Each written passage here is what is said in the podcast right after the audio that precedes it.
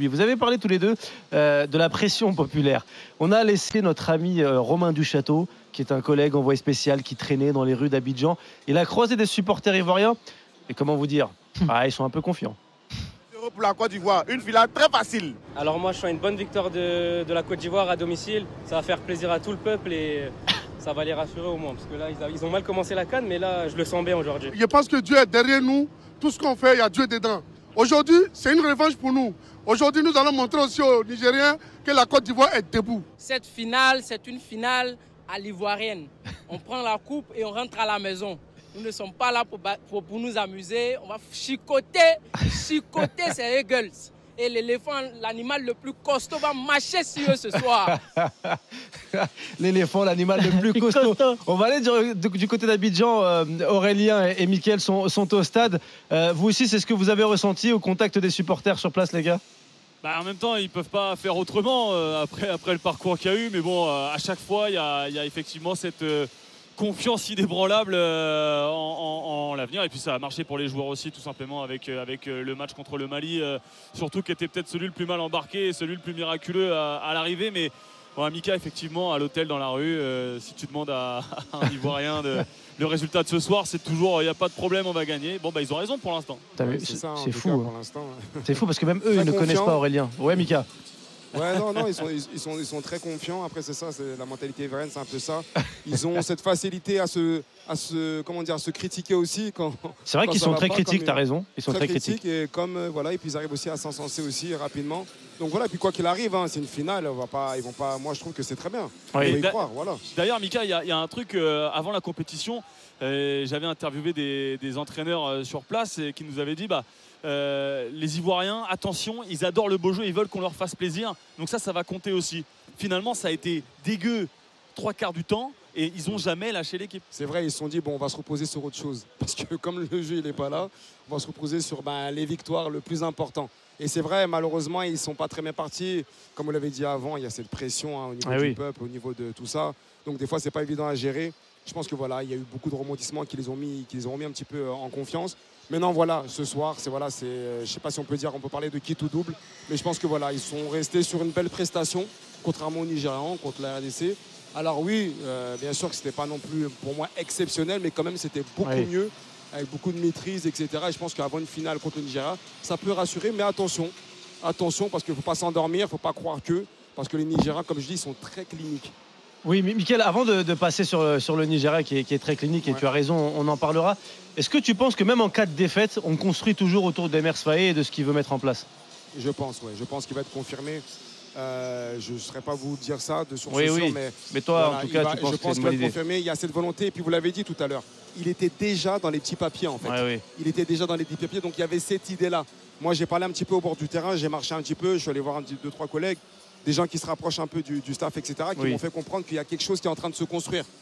Donc euh, voilà, donc, euh, et qui aussi, ils n'oublient pas le travail qui a été fait, quoi qu'il arrive, de Gasset, de, voilà, de sélectionneur euh, qui a sélectionné certains joueurs, gardé certains joueurs, etc. Donc voilà, mais il y a quelque chose qui, se construit. Bah, et aussi, il a, il a, confirmé en conférence de presse que pour l'instant, il n'y avait rien du tout de signé et qu'il se poserait après avec les dirigeants de la fédération, donc avec Idriss Diallo, pour, pour savoir s'ils allaient continuer ou pas. Mais Bon, ça semble, euh, vu, le parcours, parce que même, même en cas de défaite en finale, la, la canne est déjà réussie quand même pour, les éléphants. Il y, a, quand même des, des, choses sur lesquelles construire, même si effectivement des, séries, des Auriers, des Gradel euh, sont quand même en, fin de, parcours. tu peux pas construire avec eux comme base pour le Mondial 2026 et, et après, mais, euh, mais ça sent bon pour lui, effectivement. Elton, la canne, elle est déjà réussie pour la Côte d'Ivoire? Pour moi, elle est déjà réussie parce qu'il ne faut pas oublier que l'objectif initial de la Côte d'Ivoire, c'était 2015. Enfin, c'était euh, retrouver euh, le dernier carré comme en 2015. C'était l'objectif dressé par le président de la fédération. Tu l'as fait. Alors, oui, le chemin a été tortueux. Oui, ça a été très compliqué. Oui, face à Guinée équatoriale, tu as cru que c'était terminé. Et pour autant, non seulement tu arrives en demi-finale, et puis derrière, tu arrives en finale avec cette victoire contre la République démocratique du Congo. Donc euh, moi, je pense que l'objectif est réussi. Maintenant, c'est vrai que là, tu es à côté de, la mariée. Et c'est-à-dire que là, il faut l'épouser. La mariée, en l'occurrence, c'est le trophée. Donc, euh, c'est vrai qu'il y aurait une déception immense à l'idée de perdre ta finale, euh, ta finale, et pour le coup, j'ai bien d'insister là-dessus, à la maison. Oui, une finale, ça se perd pas. Mais pour moi, l'objectif, il est pleinement, pleinement rempli quand on voit le parcours qui était au départ chaotique. Hein, on le rappelle, une qualification grâce à la victoire euh, du Maroc en, en phase de poule. Et derrière, pour moi, il faut pas être trop dur avec eux parce qu'ils ont sorti quand même que des grosses équipes. Ils ont sorti le Sénégal, ils ont sorti le Mali, ils ont sorti le Congo. Ils n'ont pas eu une équipe, grosse équipe, le Congo. euh. Euh, double Ouais. champion d'Afrique. Franchement, le Congo, c'était bon, c'était politique, c'était pour le mettre bien. Double champion d'Afrique. Bien sûr, et tu as raison d'insister, C'était la revanche de 2015. Tu as raison En d'insister. tout la cas, tu revanche, vois, oui. ils Oui, n'ont c'est un pas bon eu parcours, une autoroute.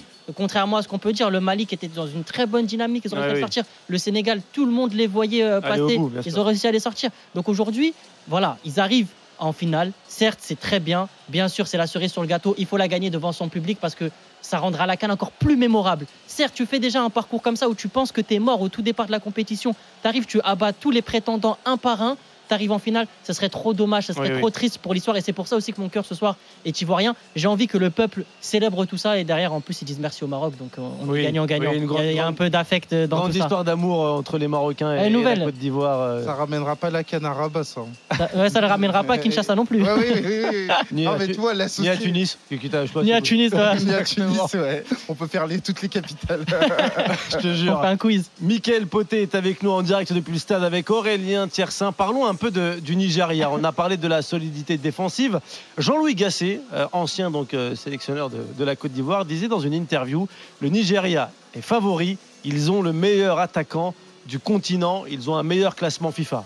Oublions la- le, le passage sur le classement FIFA. Mais oui, ils ont le ballon d'or africain. Michael, c'est l'argument principal de cette équipe? Ouais, oui, on peut pas le nier, ça. C'est l'argument principal. C'est vrai qu'on a parlé de solidité défensive, etc. Mais lui, c'est le premier défenseur pour moi. Oui, oui. C'est-à-dire qu'il presse, il, il pousse les défenses à faire des fautes. Il, a, il- voilà, il, est euh, en contre-pressing, il fait les efforts, il les fatigue, il les fatigue. Il se, c'est un exemple de combativité, altruiste, etc. On peut lui donner toutes les qualités. Et il y a Ah oui. un truc, c'est qu'il fait en sorte qu'on parle que de lui, en fait. Il assume ce rôle d'aujourd'hui de meilleur joueur africain. Pas meilleur buteur ou autre, meilleur joueur africain, c'est quelque chose aujourd'hui. C'est un, c'est un gamin, quoi qu'il arrive, et il assume ce truc-là avec une grande personnalité. On le voit là, je le regardais à l'échauffement. Euh, vraiment, c'est, il, il est impressionnant quand même en termes de. Qu'est-ce qui t'impressionne quelque chose. Qu'est-ce qui t'impressionne Bah, en fait, il dégage quelque chose. Voilà, il dégage quelque chose. Et moi, j'aime les joueurs qui arrivent à boire cette pression-là, en fait. Oui. Et lui, c'est ça. C'est-à-dire que oui, je suis au Chimène, lui, on est Nigeria, lui, on est truc, mais voilà, je suis là, je vais assumer, je vais, je vais assumer ce rôle de leader. Et on le voit qu'il est en mission, en fait. Le gars, il est venu en mission. Oui, c'est ça. Il veut, voilà, il veut, il veut, il veut finir sa mission, euh, confirmer son statut, etc., etc., etc. Donc, c'est l'élément, on n'a pas à se cacher, ça sert à rien de faire genre, ouais, c'est l'élément le plus important. Mais maintenant, voilà, il tire tout le monde vers le haut. Quand tu vois que tu as aussi, tu as le meilleur joueur qui presse, qui court, qui va tacler, qui revient, qui parle, etc. Toi, tu es derrière, mais tu peux que le suivre. Et il accepte en plus que le jeu nigérian soit un peu restrictif entre Exactement. guillemets, alors qu'il pourrait réclamer qu'on lui Oui, euh, oui, oui. serve beaucoup de ballons. C'est pour ça. qu'avant. Alors est-ce que c'est grâce à la, à la- la blessure de. Victor Boniface, et, et- et- etc. Mais le 4-2-4 qui devient un 5-2-1, Oui. euh, voilà 5-4-1, 5-4-1. euh, c'est pas fait pour lui faire plaisir à lui. C'est même d'ailleurs euh, peut-être celui qui en pâtit le plus. La preuve, il a marqué qu'un but, même s'il s'en est fait refuser deux euh, pour euh, voilà des- Oui, oui. euh, un penalty au départ contre le- etc. c'est ça. C'est un petit sacrifice. Exactement, sans te couper. Le seul truc que je pense aussi, pour ça, comme on dit, malheureusement, c'est c'est un mal pour l'équipe du Gérard Briefas, mais c'est un attaquant qui a l'habitude de jouer seul aussi, devant, Oui, ouais, qui ouais. aime ça. Il a besoin de son espace. Oui. Voilà, et ça, ça joue aussi. Il a besoin d'avoir ses Ouais. petits repères, son espace. Et je pense que ça a joué aussi, mais comme tu le dis, voilà, il n'est pas tout le temps fourni. euh, il n'est pas tout le temps bien servi, mais il s'en fout. C'est vrai que- vrai, que, mission, c'est vrai que tu as raison, Michael. On a l'impression qu'il est en mission. Moi, souvent, ça m'est arrivé quand je regardais les matchs du Nigeria, les gars ici, euh, Mm. Elton et, et Saïd, quand je regardais les matchs du Nigeria, je me dis, mais comment il fait le gars? On lui envoie que des mines dans des coins du terrain. Et lui, il y va quand même. Victor Osimhen, exceptionnel. Franchement, c'est le sacrifié de cette équipe. Et c'est là où tu vois la stature du grand joueur. Il joue pas pour lui, il joue pour son pays. Là, tout à l'heure, on voyait à l'image le, but, euh, le premier but euh, du Nigeria contre l'Angola. Regardez son déplacement. Il fait le déplacement pour aspirer le défenseur et il permet à son coéquipier de marquer. Et tout ça, si on se base que sur les datas, on se dit oui, ok, on, on regarde pas les matchs. Oui, Oui. il a marqué qu'un but. Bon, c'est une canne moyenne, etc. Ok, c'est un but, mais c'est combien de situations effectives créées, combien de buts créés, que, ne serait-ce que par le déplacement? Et ça, la data ne peut pas le calculer. Et vraiment, c'est un joueur, il met tellement d'intensité, tellement d'énergie, tellement d'efforts. Forcément, quand tu vois la star de l'équipe défendre autant, Ouais, oui. autant aller presser, aller faire les courses, euh, les replis, etc. Derrière, tu es obligé de faire pareil. Donc, j'ai pas envie de réduire cette équipe du Nigeria uniquement à Victor Osimhen, mais c'est véritablement lui la locomotive de cette équipe. Elton. Aujourd'hui, il est habité par l'état d'esprit de l'homme providentiel, sans pour autant que ça se traduise dans les statistiques, comme l'a évoqué Saïd, parce que, en gros, pour moi, c'est la première canne de Victor Osimhen. Alors oui, en 2019, il était présent, il avait eu 45 minutes sur le match pour la troisième place, et pour moi, c'est sa vraie première canne, parce que À l'époque, il n'avait pas percé encore. hein. à l'époque, c'était pas Victor personne le Osimhen. connaissait encore, ouais. C'était simplement pas le pour ballon moi, d'or africain. pour moi, c'était Victor, voilà, un joueur qui était encore à Charleroi. Il jouait en Belgique, ouais, n'était pas encore arrivé à Lille. Et là, il faut comprendre que en 2022, il devait être présent au Cameroun. Il y avait eu des polémiques liées à sa blessure face à l'Inter. Pourquoi il n'était pas venu en sélection Il aurait pu faire un effort. Et là, il revient avec un nouveau statut. Champion d'Italie, quart de finaliste de Ligue des Champions, ballon d'or africain, avec toute la pression que ça peut engendrer. Au Nigeria, où il y a quand même de glorieux anciens. Hier, on a quand même fait un débat, non, Oui, oui. nous, Osimhen. Oui, Donc c'est-à-dire que Osimhen avait tout ça dans son package.